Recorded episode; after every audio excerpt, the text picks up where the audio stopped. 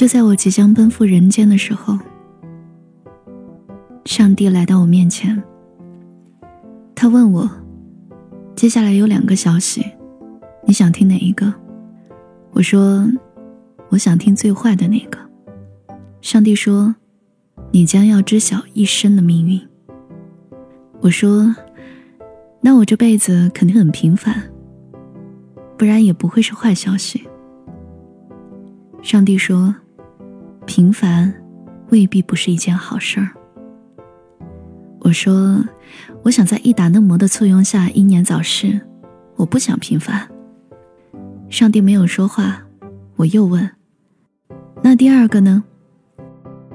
上帝说：“在你有限的六十岁的寿命结束之后，是有轮回的。”我插嘴：“我竟然还是个短命鬼。”上帝继续说：“换句话来说，你很幸运，还可以回到天国继续投胎。”我说：“不过那的确是个好消息，至少我不会害怕死亡。”上帝说：“死亡并不可怕，最可怕的是碌碌无为。上帝是个不折不扣的混蛋，碌碌无为最可畏，却安排给我一个。”如此平凡的人生，我即将出生在一个很平凡的农村家庭，父母甚至有些迂腐刻薄。好在学习不错，考上了不错的大学。不过并没有什么用，毕业后仍旧辛苦四季，便宜房东。而立之年，存款不到十万，最后娶了一个肥婆，生了和他妈一样胖的儿子。就这样浑浑噩噩到了六十岁，无人送终。我去，还不得善终？我问上帝：“命运能改吗？”上帝说：“不能。”我又说：“不是有句话叫‘人定胜天’吗？”上帝说：“滚！”我还没有来得及看完命运的转盘，他一脚把我踹下了天堂。就这样，我出生了。产房里好几双眼睛，直勾勾地盯着我。我不哭也不闹，拢拉着脸，这可急坏了医生。我叹了口气，佯装哭了几下，产房里的气氛才算缓了下来。对，我一出生就很丧。不过我安慰自己，反正有轮回，再忍六十年，我又他娘的是条好汉。我被送到那个叫做父亲的人手里。起初他还不愿意抱我，出去了好久又回来，才把我抱起来。我撕了一脸尿给他作为报复，却发现他笑的眼睛眯成了缝。我这才有时间仔细观察他，脸不是很干净，好像是黑色的煤渣。再看看他的手，起满了茧子。原来他是嫌自己太脏了，才跑出去洗了一遍又一遍。就这样，我一点点长大，在身边的小朋友都喊着“我要考第一，我要当科学家”的时候，我却翘着二郎腿说：“你们怎么努力都没用的，大部分人都要留在这个小农村。”小伙伴们很丧气，毕竟我知晓了我的人生。整个学校能考出去的就那么几个，当然也包括我。第一次考试的结束，我竟然是第一。没错，倒数第一，要不然也不会说是竟然了。我自我安慰，命运自有安排。第二次，我还是倒数第一。就那么过了很多年，我还是倒数第一。上帝果然是个混蛋，他是在唬我吗？说好了我是全村唯一的希望，怎么变成了全村唯一的祸害呢？我出了一身冷汗。原来上帝也喜欢开玩笑。祸不单行，在我即将考高中的那一年，我的父亲出了事故，躺了好几个月。别人都劝他。让你家儿子辍学吧，做些零工补贴家用。这没什么奇怪，毕竟这村子里十几岁不上学去打工的人一抓一大把，更何况我的成绩又烂。谁成想我那个老爹也是个驴脾气，不行，我就吃了没有文化的亏，不能再让他跟我一样。看着七大姑八大姨这么为难我老爹，我一拍桌子：“不就是个重点高中吗？算个屁！”撂下狠话，我就去读书了。靠不了上帝，只有靠我自己。我还是那一副懒散的样子，毕竟我底子差，又是擦分数线进来的。几个模拟考试下来，我自然又变成了全班垫底的那一个。过了不久，我们班来了一个插班生，是个女生，白裙子，很好看。她就是很多人学生时代的女神。差不多就是这个样子。班里没有空位了，安排到了最后一排。就这样，她变成了我的同桌。因为座位都是按照成绩排的，他早晚都要调到前排去。于是我并不想搭理他，反而想要好好捉弄他一番。班里的女孩子被毛毛虫吓得差点把屋顶都掀起来，他反而镇定自若。他说。拿毛毛虫吓女生不值得表扬，敢把虫子放进老师的书里，还不被开除，那才值得表扬。我说怎么可能？他又说只要你成绩足够好，而且你很想变好。他噎住了我，好像一瞬间洞察了我的内心，那种感觉就像一个带着光辉的天使。发现了一条灰头土脸的流浪狗，而且他知道，比起肉骨头，狗子更需要一个拥抱。后来他去了前排，也是从那个时候，我开始决定努力学习。她是个善良女孩，经常帮我补习功课。在那个情窦初开的年纪，有时候我会以为她也喜欢上了我，可回头想想。也许人家只是举手之劳呢。毕竟我是快要吃低保的农村穷小子，而他，我不能缩短我和他家庭的距离，唯一能做的，就是缩短和他在教室的距离。于是我更努力了。高三的时候，我终于如愿以偿的坐到了他的后排。毕业那天，全年级都在狂欢。漫天飞舞的试卷，变成了一只只蝴蝶，就像承载着我们的梦想。至于能不能飞过沧海，就看造化了。他问我：“大学去同一个城市吧？”我吊儿郎当：“我考的肯定比你好，超常发挥，懂吗？”他没说话，我也没有说话。天上一颗流星滑落。分数线出来的那一天，我知道可以上好大学了。他也一样。我没有和他填一个地方的学校，反而是一南一北，因为我突然被现实泼了冷水。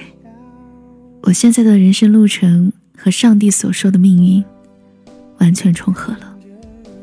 一般的家庭，还不错的学校，从农村走出去的孩子。三十岁的时候，我还要娶个肥婆。我不想耽误他，他可以过得更好。原来，你并不想和我去同一个地方。是的，我知道他也是喜欢我的，这就足够了。上帝，你真的是一个混蛋。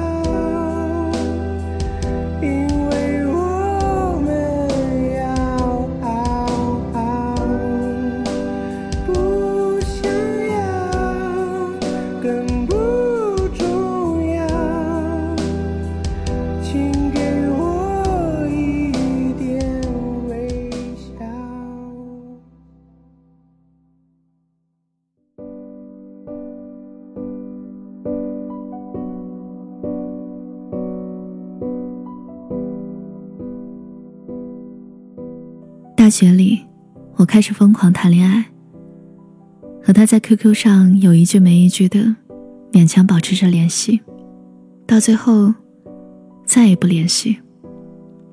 大二那年，民航来招飞行员，我去面试了，所有的指标都合格。命运总是弄人，虽然我是百里挑一的苗子，奈何被一道从小留下的疤刷了下来，这辈子也就这样了。大学毕业那年，我失恋，全国的房价涨得厉害，房租也跟着暴涨。我挤在集体宿舍安慰自己：“再熬四十年吧。”嫩模是没有了，肥婆在几年后倒是有一个。二十九岁的时候，我熬出了头，口袋里也有几十万的存款。租的房子搬到了内环，也换了一辆新车。上帝终于对我网开一面。今天有个业务要谈，听说甲方是我的老同学，上司专门派我过去。合同很快就签了。我和他叙旧的时候，试探着问：“他最近怎么样了？”我不敢联系他，只能从别人口中得知他的消息了。老同学说：“一言难尽啊。”他只谈了一次恋爱。也不成功。不过最要命的是，他得了一种新陈代谢紊乱的怪病。我驱车找到了他工作的地方。那个穿着白裙子的他，已经不见了。取而代之的是一个身材臃肿、路人嘴里的那种肥婆娘。我说：“没想到是你，幸好是你。”他不明白。那天晚上，我们很疯狂。第二天，我们就领了证。你不要嫌弃我啊！不会的，我花掉了大半生的积蓄，给他治病。三十岁那年，卡里只有不到十万了。上帝，你真的是个混蛋！我再也不想数着日子过了。我多么希望后面的三十年可以过得慢一点。三十岁后的每一天，我都害怕轮回，害怕死亡。再后来，我们生了一个男孩。孩子一点点长大，妻子的病也逐渐好转了。小崽子最大的梦想是当飞行员，妻子说：“真和你爹一个样。”儿子一直挺孝顺，却偷偷背着我报了飞行员。我气得满屋子追着他打，你不许去！儿子不解，这也是你的梦想啊。上帝说过，我无人送终。既然儿子孝顺，那么结果只有一个。最后，儿子还是去了部队做飞行员。臭小子跟我一样，都是驴脾气。临行前，他说：“爸爸。”你没有实现的梦想，我替你实现；你没有飞过的蓝天，我替你飞。妻子握着儿子的手，我骂了一句：“给老子好好回来！”臭小子没回来。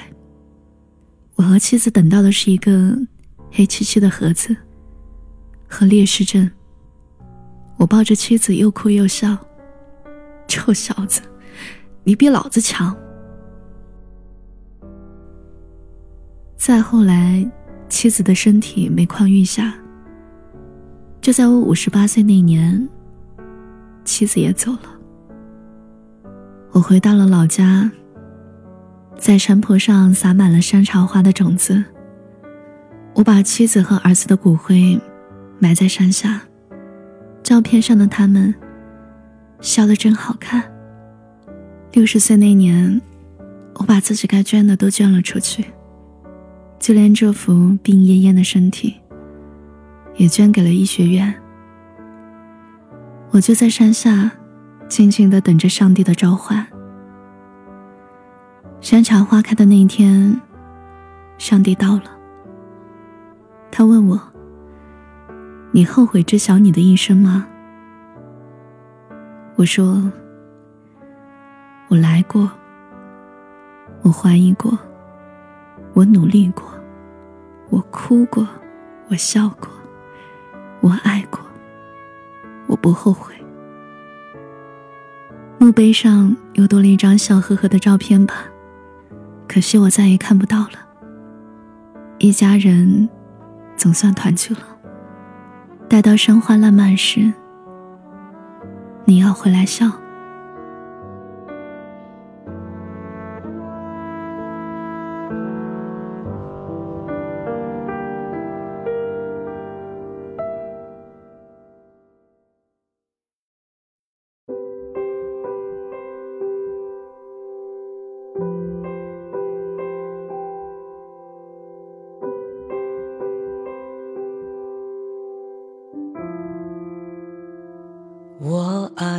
许多风景，包括你，好的坏的不足为奇。我记得年少时的抱负，十足神奇。后来才发现自己不容易，熬过了多少四季，写信熬成了讯息。想你，随时可以见到你，思念缩短了距离。常梦到我们老去，手牵手。嗨，好久不见，我是七景，谢谢你听完这个故事。今天讲的故事来自李静。收听更多节目，你可以搜索微信公众号。七景是繁花似锦的景哦，不要搜错了。我等你。还欺负你，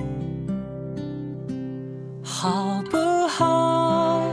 让我陪你慢慢变老，慢慢弯下了腰，好不好？不管我的富贵潦倒，还有一点点唠叨，好不好？走，这样不会因你而悲伤，好不好？答应我好不好？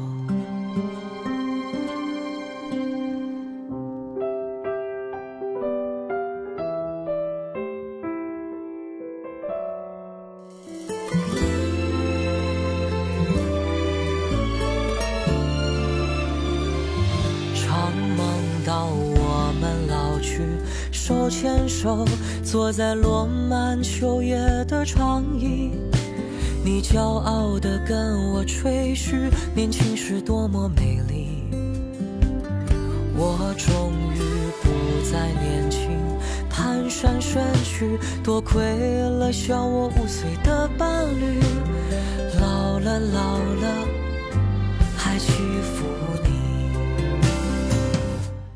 好不好？让我陪你慢慢变老慢慢弯下了腰